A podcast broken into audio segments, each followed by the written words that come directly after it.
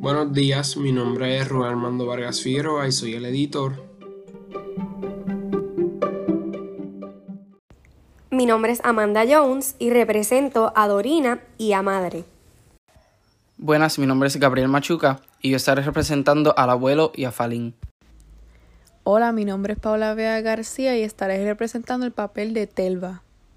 Mi nombre es Asiela Rosa y represento a Adela. Mi nombre es Andrés Torres y represento a Kiko y a Andrés. Mi nombre es Diego Franco y represento a Martín. Y yo soy Cristal Pacheco y represento a la peregrina.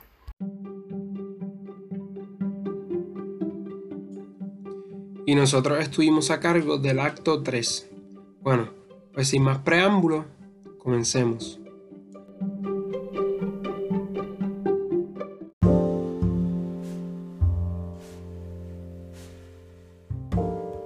En el mismo lugar, unos meses después, luz de tarde. El paisaje de fondo invernal, los primeros actos, tiene ahora el verde maduro del verano. En la escena hay un costurero y un gran bastidor con una labor colorista empezada. André y Dorina hacen un ovillo, Falín enreda lo que puede, Kiko, el mozo del molino, está en la escena en actitud de esperar órdenes. Llega Adela de la cocina, Kiko se descubre y la mira embobado. Me dijeron que tenía que hablarme. ¿Y cuándo no? La hierba está pudriéndose de humedad en la tenada. La máquina del centeno se la comen los ratones y el establo sigue sin mullir. ¿En qué está pensando, hombre de Dios? Yo, yo estoy pensando. ¿Por qué no se mueve entonces? No sé, me gusta oírlo hablar. ¿Necesita música para el trabajo? Cuando canta el carro se cansan menos los bueyes. Mejor que la canción es la guijada. Vamos, ¿qué espera? ¿Se ha quedado sordo de repente? No sé lo que me pasa. Cuando me habla el ama oigo, oigo bien. Cuando me habla Telva también. Pero usted tiene una manera de mirar que cuando me habla no oigo lo que dicen. Pues cierre los ojos y andando, que ya empieza a caer el sol. Voy, mi ama, voy.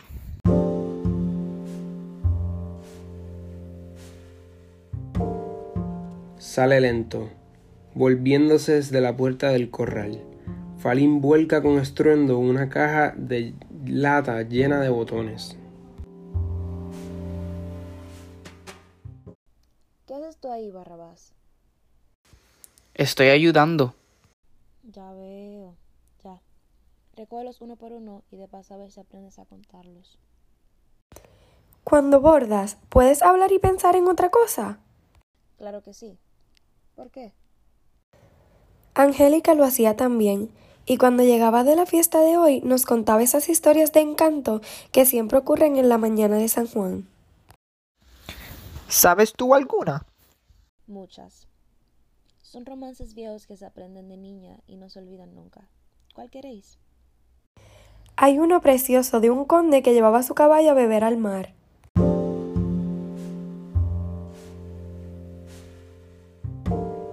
Adela suspende un momento su labor, levanta su cabeza y recita con ojos lejanos. Condolinos mañanita de San Juan a dar agua a su caballo a las orillas del mar. Mientras el caballo bebe, él canta un dulce cantar. Todas las aves del cielo se paraban a escuchar. Caminante que camina, olvida su caminar. Navegante que navega, la nave vuelve hacia allá. ¿Por qué se paraban los caminantes y los pájaros? Porque era una canción encantada como la de las sirenas. ¿Y para quién la cantaba? Para Alba Niña, la hija de la reina. ¿Se casaron? No. La reina, llena de celos, los mandó a matar a los dos. Pero de ella nació un rosal blanco, de él un espino de albar, y las ramas fueron creciendo hasta juntarse. Entonces la reina mandó a cortar también las dos ramas. ¿No fue así? Así fue, pero tampoco así consiguió separarlos. De ella naciera una garza, de él un fuerte gavilán. Juntos vuelan por el cielo, juntos vuelan para par. Esas cosas solo pasaban antes. Ahora ya no hay milagros. Este sí es el único que se repite siempre, porque cuando un amor es verdadero, ni la misma muerte puede nadar contra él. Angélica sabía esos versos, pero los decía cantando. ¿Sabes tú la música? También. Madrugaba el con violinos, mañanita de San Juan, a dar agua a su caballo a las orillas del mar. A las orillas del mar. A las orillas del mar. A las orillas del mar. ¿Quieres algo, abuelo? Nada, te miraba entre los niños cantando esas cosas antiguas y me pareció estar soñando. ¿Qué vestido es ese? Madre quiso que me lo pusiera para la fiesta de esta noche. ¿No lo recuerda? ¿Cómo había de olvidarlo? Angélica misma lo tejió y bordó el aljófar sobre el terciopelo. Lo estrenó una noche de San Juan como hoy. ¿Y esa labor? La encontré empezada, en el fondo del arca. ¿Sabe la madre que lo estás haciendo? Ella misma me encargó terminarla. ¿Le gusta? Después de cuatro años los hilos están un poco pálidos. ¿Por qué me mira así? Te encuentro cada día más cambiada, más parecida a Angélica. Será el peinado. A madre le gusta así. Yo, en cambio, preferiría que fueras tú misma en todo, sin tratar de parecerte a nadie. Ojalá fuera yo como la que empezó este bordado. Eres como eres, y así está bien. Ahora, poniéndote sus vestidos y peinándote lo mismo, te estás pareciendo a ella tanto que me da miedo. Miedo. ¿Por qué? No sé, pero si te hubieran robado un tesoro y encontraras otro, no volverías a esconderlo en el mismo sitio. No le entiendo, abuelo. Son cosas mías.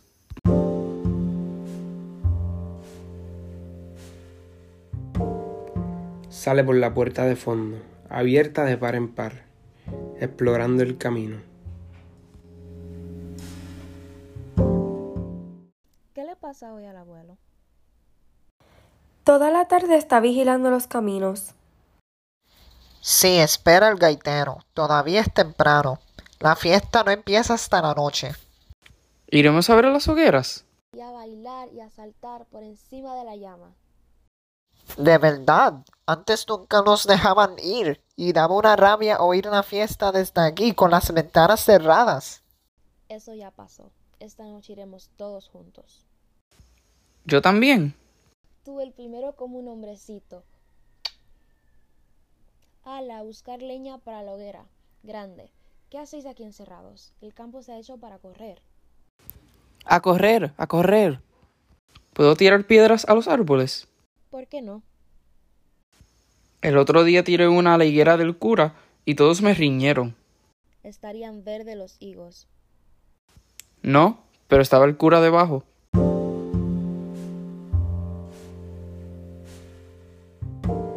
Salen riendo. Adela ríe también. Entra Telva. Gracias a Dios que se oye reír en esta casa. Son una gloria de criaturas. Ahora sí, desde que van a la escuela y pueden correr a sus anchas, tienen por el día mejor color y por la noche mejor sueño. Pero tampoco conviene demasiada blandura. No da motivo para otra cosa. De todas maneras, bien están los besos y los juegos, pero un azote a tiempo también es salud. Vinagre y miel sabe mal, pero hace bien. El vinagre ya se encargan ellos. Ayer Andrés anduvo de pelea y volvió a casa morado de golpes. Mientras sea con otros de su edad, déjalos. Así se hacen fuertes. Y los que no se pelean de pequeños lo hacen luego de mayores, que es peor. Es como el renacuajo, que mueve la cola y dale y dale y dale, hasta que se la quita de encima. ¿Comprendes? Tengo tanto que aprender todavía. No tanto. Lo que tú has hecho aquí en unos pocos meses no lo había conseguido yo en años. Ahí es nada. Una casa que vivía a oscuras y un golpe de viento que abre de pronto todas las ventanas. Eso fuiste tú. Aunque así fuera, por mucho que haga no será bastante para pagarles todo el bien que les debo.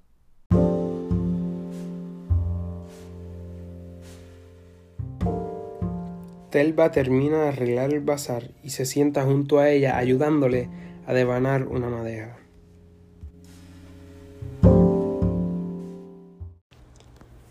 ¿Podías hacer más? Desde que Angélica se nos fue, la desgracia se había metido en esta casa como cuchillo por pan. Los niños, quietos en el rincón, la rueca llena de polvo, y el ama con sus ojos fijos y su rosario en la mano. Toda la casa parecía un reloj parado. Ahora ha vuelto a andar, y hay un pájaro para cantar las horas nuevas. Más fueron ellos para mí.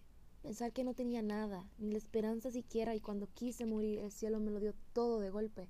Madre, abuelo, hermanos, toda una vida empezada por otra para que la siguiera yo. A veces pienso que es demasiado para ser verdad, y que de pronto voy a despertarme sin nada otra vez a la orilla del río. ¿Quieres callar, mal pocada? Miren qué ideas para un día de fiesta. ¿Por qué te has puesto triste de repente? Triste no. Estaba pensando que siempre falta algo para ser feliz del todo. Ajá. ¿Y ese algo? ¿Tiene los ojos negros y espuelas en las botas? Martín. Me lo imaginaba. Los demás todos me quieren bien. ¿Por qué tiene que ser precisamente él que me trajo a esta casa, el único que me mira como una extraña? Nunca me ha dicho una buena palabra. Es su carácter. Los hombres enteros son como el pan bien amasado.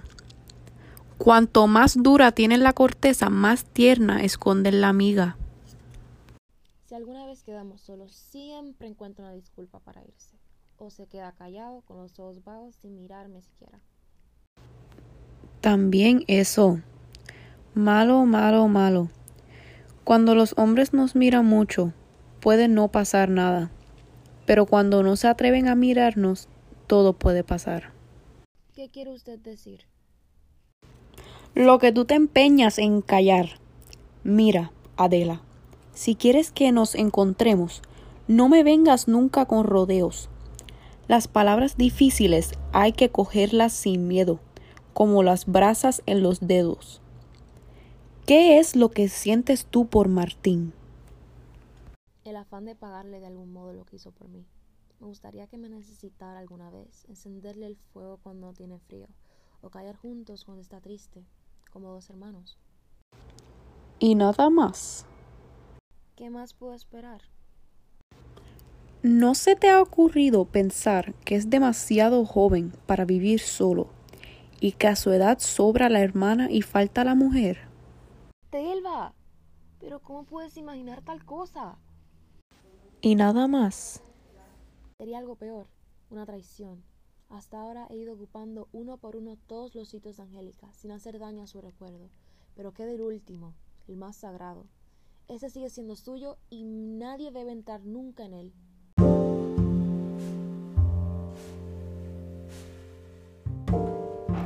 Comienza a declinar la luz. Martín llega al campo. Al ver las juntas se detiene un momento. Luego se dirige a Telva. ¿Tienes por ahí una venda? ¿Para qué? Tengo dislocada esta muñeca desde ayer. Hay que sujetarla. A ti te hablan, Adela.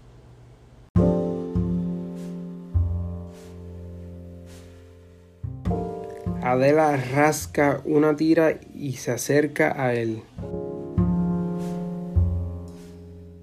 ¿Por qué no lo dijiste ayer mismo? No me di cuenta. Debió ser al descargar el carro. ¿Ayer? Qué raro. No recuerdo que haya salido el carro en todo el día. Pues sería el poder el nogal o alucir los bueyes. Tengo que acordarme cómo fue. Eso allá tú. Tuya es la mano. ¿Te duele? Aprieta fuerte. Más. ¿Por qué te has puesto ese vestido? No fue idea mía. Pero si no te gusta. No necesitas ponerte vestidos de otra. Puedes encargarte los que quieras. No es tuya la casa. Y gracias. Menos mal. Solo te falta morder la mano que te cura. Lástima de vara de avellano.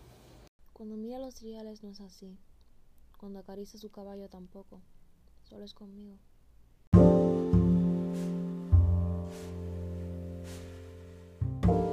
Entra madre del campo. Llegas ahí a buscarla. Fue largo el paseo, ¿eh? Hasta las viñas. Está hermosa la tarde y ya huele a verano todo el campo. ¿Pasó por el pueblo? Pasé. Y qué desconocido está.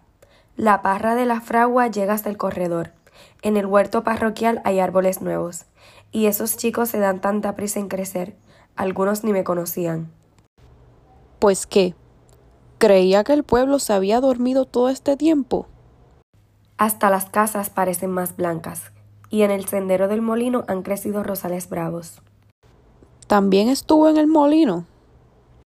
También. Por cierto, que esperaba encontrarlo mejor atendido. ¿Dónde está Kiko?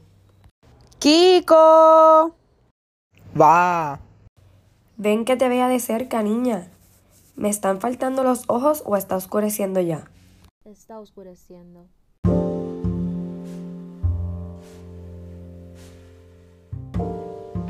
Telva enciende el quinqué. Suéltate un poco más el pelo. Así. A ver ahora. Sí, así era ella. Un poco más claros los ojos, pero la misma mirada.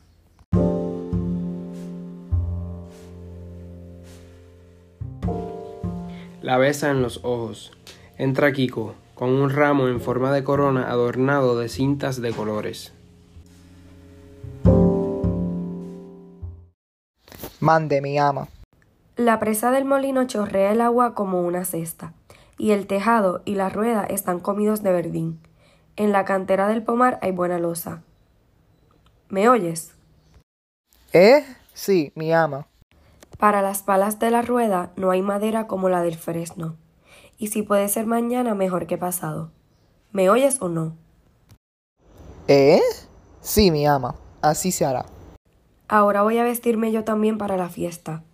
El dengue de terciopelo y las arrancadas de plata, como en los buenos tiempos. ¿Va a bajar el baile? Hace cuatro años que no veo arder las hogueras. ¿Te parece mal? Al contrario, también a mí me está rebuyendo la sangre, y si las piernas me responden, todavía va a haber esta mocedad del día lo que es bailar un perlindango. ¿Está cansada? Apóyese en mi brazo. Gracias, hija. Las viñas, el molino y hasta el baile de noche alrededor del fuego. ¿Quién la ha visto y quién la ve? Cuídate los ojos, rapaz, que se te van a escapar por la escalera. ¿Hay algo malo en mirar? Fuera del tiempo que pierdes, ¿no? ¿Merendaste ya? Y fuerte. Pero si lo hay, siempre queda un rincón para un cuartillo. ¿Le gusta el ramo? Roble, acebo y laurel. No está mal. Pero ¿por qué uno solo? Las hijas de- del alcalde son tres. Y dale. Claro que las otras pueden esperar. Todos los santos tienen octava. Este dos. La noche de San Pedro te puse el ramo, la de San Juan no pude, que estuve malo. No es para ellas, eso ya pasó. ¿Hay alguna nueva? No hace falta, poner el ramo no es cortejar. ¿No pensarás colgarlo en la ventana de Adela? A muchos mozos les gustaría, pero ninguno se atreve. No se atreven. ¿Por qué? Por Martín, ¿Y qué tiene que ver Martín? ¿Es su marido o su novio? ya sé que no, pero hay cosas que la gente no comprende. Por ejemplo, Por ejemplo, que un hombre y una mujer jóvenes que no son familia vivan bajo el mismo techo. Era lo que me faltaba oír. Y eres tú, que los conoces y comes el pan de esta casa, el que se atreve a pensar eso. Repítelo si eres hombre. Eh, poco a poco. Que yo no pienso nada. Usted me tira de la lengua y yo digo de lo que dicen por ahí. ¿Dónde es por ahí? Pues por ahí, en la quintana, en la taberna. La taberna. Buena parroquia para decir misa. Y buen tejado el de la taberna para tirarle piedras al del vecino. Vamos, habla. ¿Qué es lo que dice en su púlpito esa santa predicadora? Cosas, que si esto y que si lo otro y que si lo demás allá. Ya se sabe, la lengua es la navaja de las mujeres. Díjolo Blas, punto redondo. Y eso es todo. Además de ese caldo, alguna tajada habría en el sermón. Habla. Que si Adela llegó sin tener donde caerse muerta y ahora es, es el ama de la casa. Que si está robando todo lo que era de Angélica y que si empezó ocupándole los manteles porque no había de terminar ocupándoles las sábanas. Anoche estaba de gran risa comentándolo con el Rabadán cuando llegó Martín.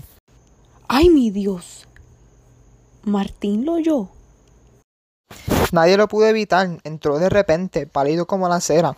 Volcó el rabadán encima de la mesa y luego quería obligarlo a ponerse de rodillas para decirle el nombre de Adela. Entonces los mozos quisieron meterse por medio y tuvieron unas palabras. Ah. Fuertes debieron ser las palabras porque ha habido que vendarle la mano. ¿Y después? Después, nada, cada uno salió por donde pudo. Él se quedó allí, allí solo bebiendo y buenas noches. Pues buenas noches, galán. Apréndete tú la lección por si acaso. Y dile de mi parte a la tabernera que deje en paz las honras ajenas y cuide de la suya, si puede. Que cuestión de hombres con la mitad de su pasado tendrían muchas honradas para hacerse un porvenir. Largo de aquí, pelgar. Ah, y de paso puede decirle también que le eche un poco más de vino al agua que vende. Ladrona. Naturalmente, ¿de dónde iba a salir la piedra? El ojo malo todo lo ve dañado. Y como iba a aguantar esa una casa feliz sin meterse a infernar. Lengua de hacha, Ana Bolena, lagarta seca. ¿Qué andas ahí rezongando? Le importa mucho. ¿Y usted qué tábano le picó? Que no hace más que entrar y salir y vigilar los caminos. ¿Espera a alguien? A nadie. ¿Dónde está Adela? Ahora le digo que baje. Y anímelo un poco. Últimamente le andan malas neblinas por la cabeza. Bruja de escoba, lechuza vieja, mal rayo la aparta. Amén.